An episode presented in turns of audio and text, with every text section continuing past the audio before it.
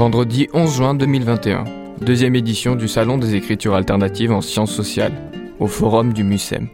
Bonjour, euh, je m'appelle euh, Azilis Kondraki, je suis doctorante en anthropologie au Centre Norbert Elias de Marseille, euh, sous la tutelle de l'EHESS et du CNRS, et je suis autrice d'un film qui va sortir pas tout de suite, mais qui s'appelle L'amour à la chaîne et qui est un documentaire qui va parler de ma thèse en anthropologie.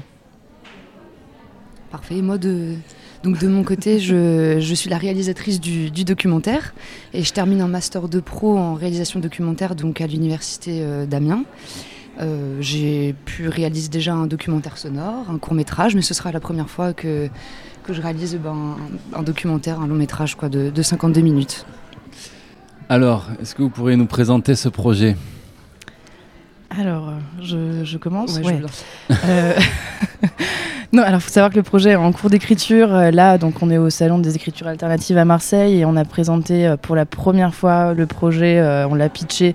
Donc, c'est la première fois qu'on l'a présenté à un regard extérieur et à des gens. Donc, on est en train de s'habituer à, ce, à cet exercice. Mais du coup, le projet, en fait, c'est que moi, je, donc, je suis en thèse d'anthropologie. Je travaille sur la circulation d'une marchandise mondialisée, qui est une émission de télé-réalité qui s'appelle Mariée au premier regard. Et j'essaie de savoir comment cette émission circule à travers le monde et comment elle devient en fait. Euh, euh, en fait, oui, il faut que j'explique que l'émission est danoise à la base et qu'elle a circulé dans une trentaine de pays. Et je m'intéresse à son adaptation euh, en Pologne. Est-ce que tu peux nous présenter l'émission? Euh, Mariée au premier regard, c'est une émission de télé-réalité où le concept est simple mais peu ordinaire. C'est que des inconnus se marient le jour, pardon, se rencontrent le jour de leur mariage et donc se marient au premier regard. Et ces couples-là, en fait, sont formés euh, sur la base d'une compatibilité euh, amoureuse euh, scientifique, puisqu'il y a une équipe d'experts qui, qui, comment dire, qui forme en fait ces futurs couples de mariés. Je ne sais pas si je suis assez claire. Si, si, non, ça m'intrigue. Oui, et donc ces gens-là se rencontrent le jour de leur mariage, après qu'on leur ait annoncé par exemple, je vais prendre le prénom d'Hélène. Hélène, on a trouvé un mari pour vous. Hélène se dit, mon Dieu, c'est vrai, génial. Je me marie dans deux semaines. Rencontre Hélène rencontre son mari le jour de son mariage et après on va les suivre dans toute l'aventure qui est euh, euh, le mariage, euh, la préparation du mariage aussi, la soirée de mariage, la lune de miel et le début de la vie à deux, jusqu'à la décision finale de savoir est-ce que on reste marié ou est-ce qu'on divorce. Voilà, c'est ça le concept ah, de l'émission. c'est ça donc la fin de l'émission. Oui, cette décision finale. Voilà. Et alors quels sont les critères d'adaptabilité entre deux personnes? Eh ben ça va jusqu'à l'odeur de la sueur. Non, mais c'est vrai, c'est vrai, sur un t-shirt et jusqu'à ce type de, choses, au physique bien sûr, à, tout ce qui est aussi euh, les points communs, les centres d'intérêt, enfin les choses les plus, disons, les plus euh, lambda et, qui permet de, mm, mm. et qui permettent ensuite d'élaborer une sorte de calcul et donc avoir un, déterminer un pourcentage. Quoi. Et plus le pourcentage est élevé, plus ils sont compatibles. Donc voilà, cette compatibilité, euh, quand tu parlais d'une compatibilité physique, c'est aussi une complémentarité. Donc comment elle se jauge cette complémentarité-là? Bah là, c'est justement un petit peu euh, bah, toute la question. Ça, c'est une zone d'ombre. Alors, c'est pas une zone d'ombre, mais c'est euh, justement ce que je suis en train de commencer à mm. explorer dans ma thèse. C'est des questions que je, pose, mais comment elles se jaugent en fait? Bah, En Pologne, euh, on a un anthropologue qui va je sais pas, à partir d'une théorie sur, comment il appelle ça, l'attractivité, une théorie sur l'attractivité, il va réussir à déterminer en fonction de, d'une multitude de critères scientifiques. Euh, est-ce que les couples sont compatibles euh, Ces couples-là vont aussi répondre à des questionnaires, vont passer des entretiens euh, assez longs avec des psychologues. voilà, et c'est ces personnes-là qui vont accoupler, on peut dire accoupler qui vont former ces couples. et, on, et on accouple pas de la même manière en fonction des pays. C'est ça aussi l'objet de ta recherche internationale. C'est clair qu'il y a des différences et, j'imagine, et je pense que c'est ça qu'Ezilis euh, essaye aussi, euh, aussi de creuser, mais je pense que c'est aussi en, menant des entretiens auprès bah, d'anthropologues, de, sexologues, de psychologues, c'est-à-dire de, saisir finalement où, se situe euh, même l'enjeu amoureux et l'enjeu de cette attractivité. Et en fonction des pays, c'est clair que ça peut aussi changer. Alors après, là, les, résultats, ils sont pas encore tombés parce que la thèse est en, est en cours d'écriture et puis voilà, elle creuse, encore le sujet. Et mais, c'est un sujet immense. Mais oui, c'est un sujet L'attractivité. Et, alors j'imagine qu'il y a, on ne peut pas l'englober ce sujet, il faut être partial. Hmm. Bah, Quels sont les axes majeurs qui ont été, qui, commencent à être un peu suivis? Et ben là, en tout cas moi, de, ce qu'elle me, de ce qu'elle me partage, disons, c'est aussi toute la toute la, la marchandisation euh, émotionnelle de, de comment comment on, rend euh, parce que l'amour c'est quelque chose qui est vif et que l'on marchandise, qui est globalisé aujourd'hui, et, comment ça peut devenir presque un, concept euh, vendable, et, qu'est-ce qu'il y a derrière. Donc je pense que ça c'est un des axes, pas le seul, et j'ai l'impression que, en tout cas quand on en parle ensemble, plus la recherche avance, et plus il y a des questionnements plus larges qui, s'ouvrent, et donc c'est-à-dire bah, là par exemple, comment, euh, comment un concept marchandisé qui va être celui bah, là au travers de Mario premier regard, comment ça peut être vendu dans 30 pays du monde, dans des pays qui sont euh, où, les enjeux politiques ne sont pas du tout les mêmes, ou par exemple en Pologne, euh, il y a une loi qui est possiblement en train de passer qui est sur l'interdiction du divorce. Donc comment aussi, euh, on va dire, tout, cet enjeu soutenu dans un format télévisuel mondial arrive à, au local à s'implanter en fait. Donc ça aussi c'est une autre problématique qui est questionnée dans, dans la thèse. quoi. Et alors toi, euh, d'un point de vue formel aussi et esthétique, comment tu t'empares d'un sujet comme celui-ci? Ah, une, une Pour le filmer Ouais, bah, c'est une trop bonne question. Là, c'est pour ça, là, on, va, on va être en résidence à la Fabrique des Écritures euh, en juillet, où on va pouvoir avoir trois semaines, où on va pouvoir commencer à écrire la note d'intention, la note de réalisation. Parce que moi, c'est encore compliqué pour moi d'imaginer, mais ne serait-ce qu'un format. Alors après, j'ai des idées dans le sens où pourquoi pas filmer des entretiens. Après, est-ce qu'on va désynchroniser le son et mettre des images, euh, des images, je sais pas, ne serait-ce même que de la ville, de Varsovie ou, autre. À ce niveau-là, c'est encore un peu, un peu flou, mais euh, j'ai encore besoin de savoir où Asilis, aussi, qui est l'autrice du documentaire, quelle va être la finalité en fait? Qu'est-ce qu'on a envie d'atteindre? Et en fonction de ça, je pense qu'il va y avoir des choix euh, techniques et artistiques qui vont réussir à naître. Mais pour l'instant, j'avoue que c'est encore extrêmement tâtonnant. Et, mais je suis contente parce que je vais être sur le terrain avec elle et je vais aussi euh, être avec elle euh, pendant l'enquête, etc. Et je vais pouvoir peut-être aussi plus m'emparer du matériau anthropologique. Et ça, ça, ça va être assez excitant parce que c'est comme ça que je vais pouvoir penser la chose de manière plus formelle. Quoi. Et alors au niveau formel, euh, et puis c'est ça aussi l'attractivité, il y a tout le non-verbal qui, va, qui va falloir filmer. Oui, exactement. Et puis je pense qu'il y a la question de la, de, la croyance aussi, enfin des croyances, dans le sens où, on, a, on, a, on a tous et toutes un, rapport à l'amour qui est spécifique et il y a des projections qui se font pas. Et je pense que dans le documentaire, c'est ça qu'on aimerait aussi questionner de manière sous-jacente, dans le sens où, euh, où ça veut dire que la personne que l'on voit au premier regard, il y a déjà une projection qui est faite à, son encontre, mais la personne en face ne sait même pas ce que l'autre projette.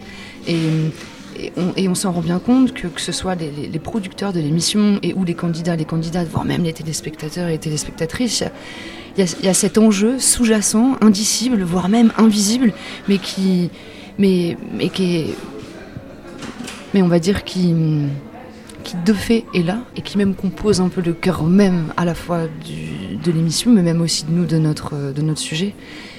Et je, pense, peut-être que là c'est aussi une projection moi de ma part, mais il y a une forme de, on aimerait atteindre cette subjectivité-là, en fait, de, réussir à, saisir l'intime chez les personnes, que ce soit, que ce soit les, les, candidats ou les candidates, ou même Asilis en tant que chercheuse. En fait, c'est ça aussi, si elle a choisi ce sujet-là, il y a bien, il y a, il y a aussi toute une histoire derrière, et c'est ça que j'aimerais aussi questionner en tant que réalisatrice du monde.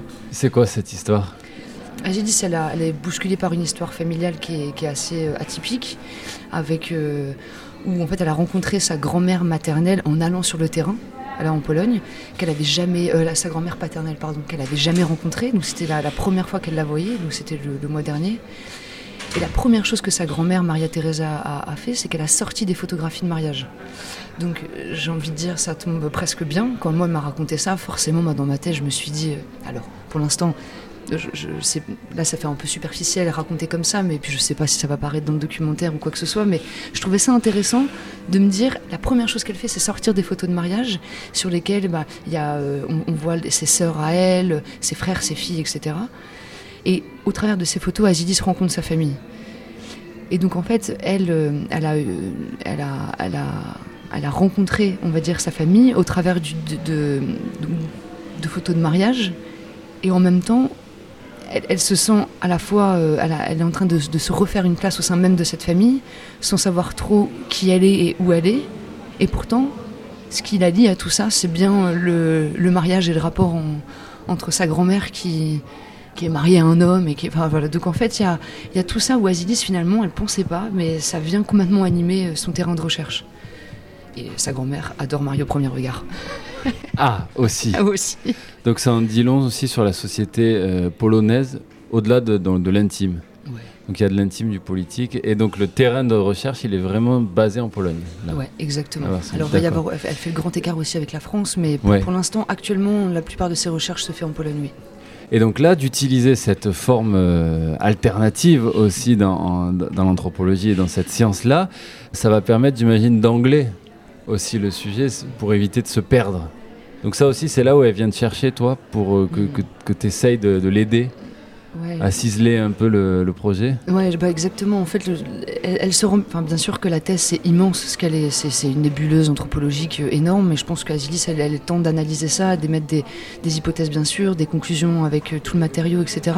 Et en même temps, c'est comme si le film arrivait à un moment où, euh, au milieu de sa thèse, en tout cas, c'est ce qu'elle m'a confié encore hier, et, et elle, elle m'a elle m'a dit que finalement, peut-être que le film, ça pouvait euh, lui permettre d'aborder, d'aborder des choses qu'elle ne peut pas mettre dans sa thèse. Et notamment, elle, son rapport intime à son, à son sujet.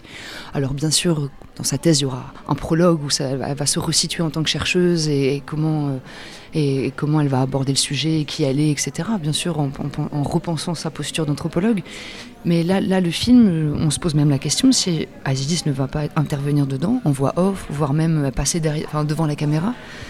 Et, je pense que ça, c'est une forme de soupape qui, qui va lui permettre de, penser son sujet avec euh, presque un pas de côté. Et c'est comme ça aussi qu'elle le voit, et, et c'est comme ça aussi qu'on souhaite l'accès. En tout cas, on aimerait prendre cette liberté-là. Et alors concrètement, là, euh, comment va se dérouler la production de ce film? Parce que donc là, il y a, y a cette fabrique, euh, donc avec cette résidence-là d'écriture, d'une note d'intention. Ensuite, vous allez aller chercher des producteurs? Oui, ça ce serait l'idéal. Alors on a pour l'instant en coproduction la Fabrique des Écritures. Et, Qui s'est euh, engagé euh, Oui, enfin moi j'espère. Mais non, oui. et, euh, et, ils vont nous aider à trouver voilà, une, des producteurs. Et j'espère que ça va se faire parce que comme ça on pourra essayer d'aller chercher des aides à l'écriture ou des aides au développement et pour que le film puisse, puisse se faire dans des bonnes conditions parce que c'est c'est compliqué aussi le milieu du documentaire, ça reste précaire et c'est mais je, crois que notre envie d'aller jusqu'au bout de cette, de cette aventure est, est trop immense pour que ça puisse s'arrêter, ne serait-ce qu'au début là. Donc on a envie d'y aller et de, et de trouver des producteurs d'abord et ensuite euh, se lancer pleinement. En tout cas, et le fait d'être accompagné par le centre Norbert Elias, mm. au départ, ça, tu penses que c'est une force pour des, des producteurs diffuseurs par rapport à d'autres documentaristes qui seraient euh, pas accompagné dès le départ. Quoi? Ouais, donc euh, moi, comme je suis encore toute jeune dans le milieu, je me, c'est clair que pour moi, c'est, un, c'est un truc euh, immense et je trouve ça euh, incroyable, surtout que d'être avec une, une, une, chercheuse en anthropologie. Hein, ça, il y a une forme de, de validation dans le sens où, où c'est où, c'est, c'est du sérieux quoi. La manière dont le sujet est abordé, toutes ces recherches, il y a quelque chose qui, les personnes entre, qu'elle, avec lesquelles elle s'entretient depuis des mois, ils commencent à être au courant du documentaire. Enfin, c'est, on a des bases solides et c'est là où moi je il y a un cadre, une méthode. Exactement. Et c'est ça qui est, qui est, trop bien et que notre, notre démarche se, se, complète en fait, je pense.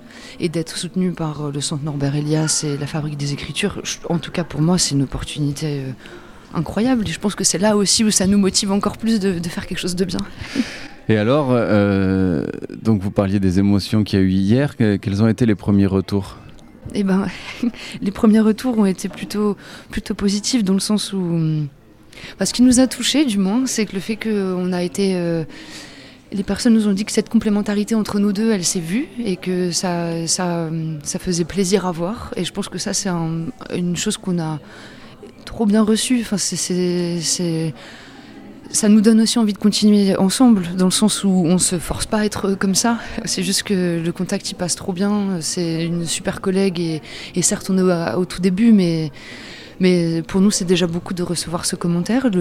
On a eu aussi d'autres retours sur, sur l'écriture, les, on va dire des, des, mises en garde ou des conseils, et qu'on a pris. Du, donc, euh, de, de, de, de bien creuser à les résumer ouais. complètement. Donc, par exemple, il y, y, y, a une chose que j'ai racontée avec ces fameuses photographies que la grand-mère d'Azinis avait. Et il y a euh, un auteur qui, qui, nous a dit bon, bah, faut pas, rendre, faut pas rendre ça superficiel. On, sent que c'était un pitch, donc vous aviez aussi envie d'attirer euh, d'attirer l'attention, mais il a dit à vous d'être euh, subtil et à réussir à rendre ce matériau intime sans rendre la chose aussi superficielle. Et là-dessus, je suis complètement d'accord, et c'est pour ça qu'on a vraiment besoin d'un temps d'écriture ensemble pour, euh, bah, savoir réellement où toutes les deux on se situe dans ce documentaire et pourquoi on veut le faire ensemble, pour ne pas rendre euh, la chose uniquement un peu, on va dire, séduisante au premier regard. Oh, bah, eh, j'ai même pas fait exprès. Au premier regard, maintenant, jeu. C'était un entretien de Azilise Kondraki, doctorante en anthropologie au centre Norbert Elias, autrice du documentaire L'amour à la chaîne, et Hélène Brock, réalisatrice du documentaire. Réalisé au MUSEM par Radio Grenouille pour le Salon des écritures alternatives en sciences sociales, en partenariat avec le centre Norbert Elias.